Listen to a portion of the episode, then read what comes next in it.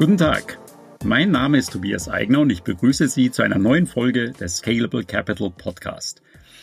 Und die möchte ich gleich mit einer Börsenregel beginnen, die Sie sicher kennen. Je höher das Risiko, desto höher die Renditechancen. Das klingt ja eigentlich für jeden Börsianer logisch, oder? Warum sollte man höhere Risiken eingehen, wenn man dafür auf Dauer nicht mehr Rendite bekommen würde? Alles andere widerspricht der Intuition und vielleicht sogar der eigenen Erfahrung. Dennoch, der Zusammenhang gilt an der Börse nicht immer. Es gibt Situationen, in denen risikoarme Investments mehr Rendite versprechen als risikoreiche. Das sagt Stefan Mitnick, Professor für Finanzökonometrie und Mitgründer von Scalable Capital. Stefan hat sich in seiner Forschungsarbeit eingehend mit dem Thema Risikomanagement beschäftigt. Er ist heute hier und kann uns sicher viel über das komplexe Zusammenspiel von Rendite und Risiko erzählen. Hallo Stefan. Hallo Tobias.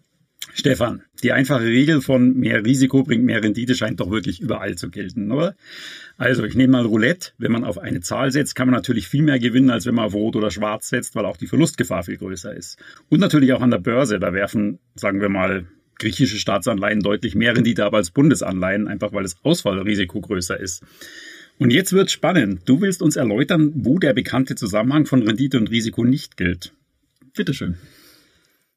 Ja, das klingt vielleicht zunächst erstmal paradox, aber äh, tatsächlich an den Börsen bringt mehr Risiko nicht immer mehr Rendite. Und äh, da gab es Forschung, die schon relativ weit zurückliegt. Äh, der Finanzmarktforscher aus den USA, Robert Haugen, hat das vor ziemlich genau 50 Jahren als erster berichtet und er hat sich die Wertentwicklung von US-Aktien angeschaut und äh, wie die eben im in Abhängigkeit vom Risiko verläuft. Und er fand heraus, dass eigentlich die risikoarmen Aktien häufig, häufig mehr Rendite gebracht haben als die risikoreichen. Und zu der Zeit war das schon naja, fast eine ketzerische These und das widersprach einfach der vorherrschenden Denke damals. Und ähm, als Haugen das auch veröffentlichen wollte, seine Ergebnisse, ähm, da haben viele Zeitschriften haben das abgelehnt. Das hat ihn insgesamt sechs Jahre hat's gedauert, bis er das dann in einer Fachzeitschrift veröffentlichen konnte, allerdings auch dann in einer äh, sehr angesehenen Fachzeitschrift. Ne? Und äh, er nannte das äh, Phänomen, was er da beobachtet hat, Low Volatility Anomaly, ne? zu Deutsch also die Niedrigvolatilitätsanomalie. Und äh, dazu äh, muss man dann wissen, dass an der Börse typischerweise Risiko in Volatilität gemessen wird, also der Schwankungsbreite von, von Kursbewegung. Und der Name dieser Anomalie weist dann darauf hin, dass es letztlich irgendwie doch eine um eine anomale ähm, Beziehung zwischen Rendite und Risiko geht. Ne? Ähm, Im Nachgang dann wurde das durchaus dann noch intensiver erforscht.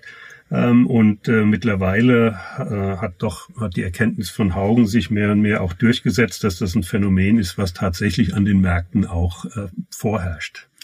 Aber wie kann denn das sein? Also wenn es stimmen würde, würde doch eigentlich kein Mensch mehr auf risikoreiche Aktien setzen. Alle würden die risikoärmsten Aktien kaufen und damit die höchsten Renditen einfahren, oder? Ja, klingt tatsächlich wie ein äh, Widerspruch, aber das auch das lässt sich auflösen. Bei diesen Anomalien handelt es sich typischerweise um temporäre Phänomene. Äh, Aktien, aber auch andere Anlageinstrumente haben irgend sowas wie ein Gleichgewichtsrisiko, was vielleicht so der langfristige durchschnittliche, äh, die durchschnittliche Schwankungsbreite sein könnte.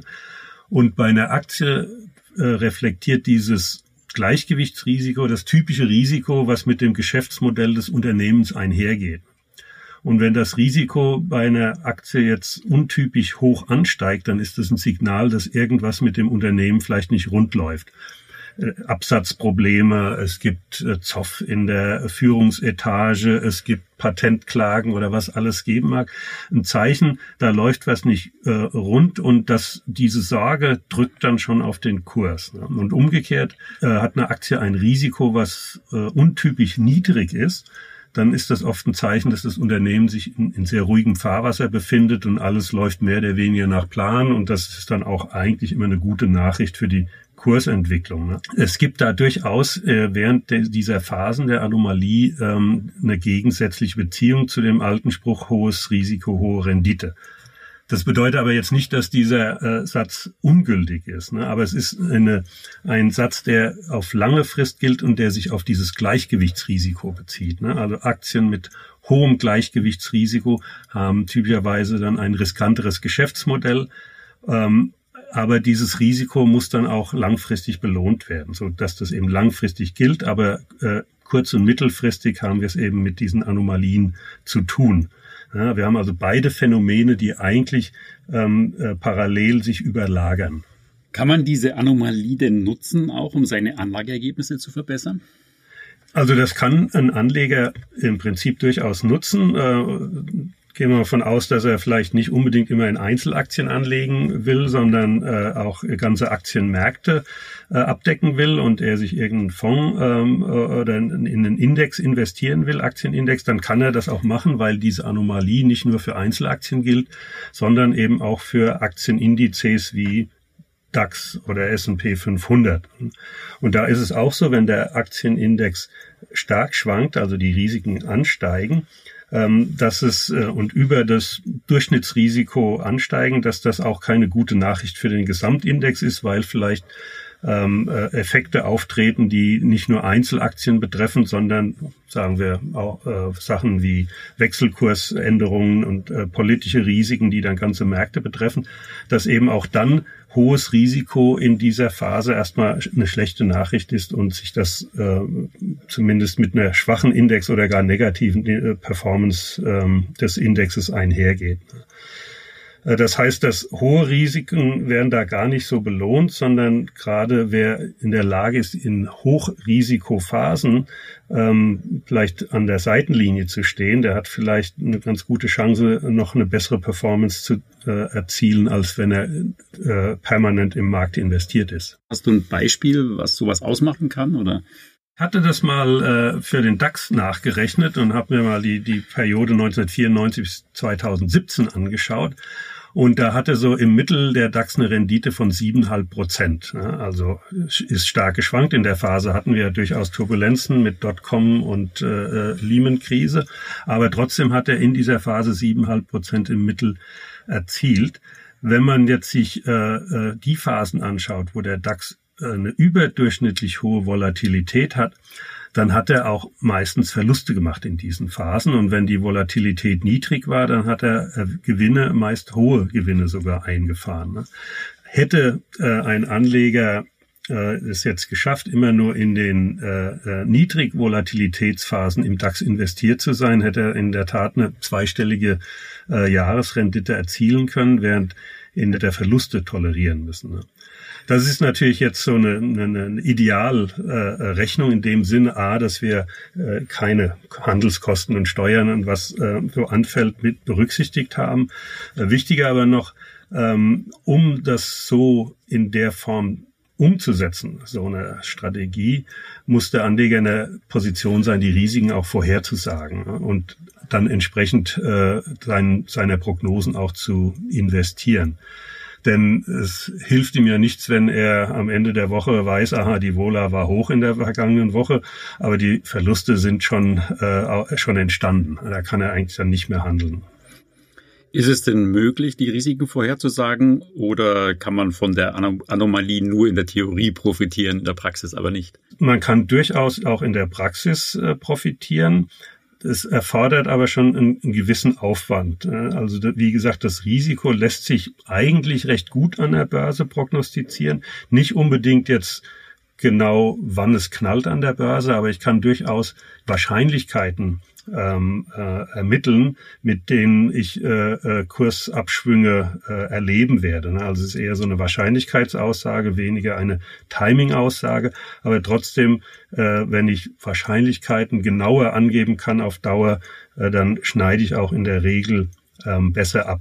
Also es gelingt nicht perfekt, aber wenn man das entsprechende finanzökonometrische Know-how hat, dann ähm, kann man also durchaus äh, Risiken besser vorhersagen, als es für Renditen gilt, die ja doch eher äh, von der von der Treffsicherheit eher so einem Münzwurf entsprechen.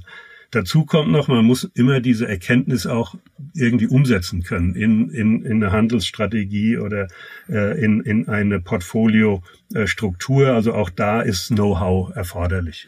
Gibt es denn einen Nachweis dafür, dass so eine praxistaugliche Strategie, bei der man also das Portfolio risikobasiert umschichtet, die Chancen auf Outperformance tatsächlich steigert, also dass sie den breiten Aktienmarkt wirklich schlägt?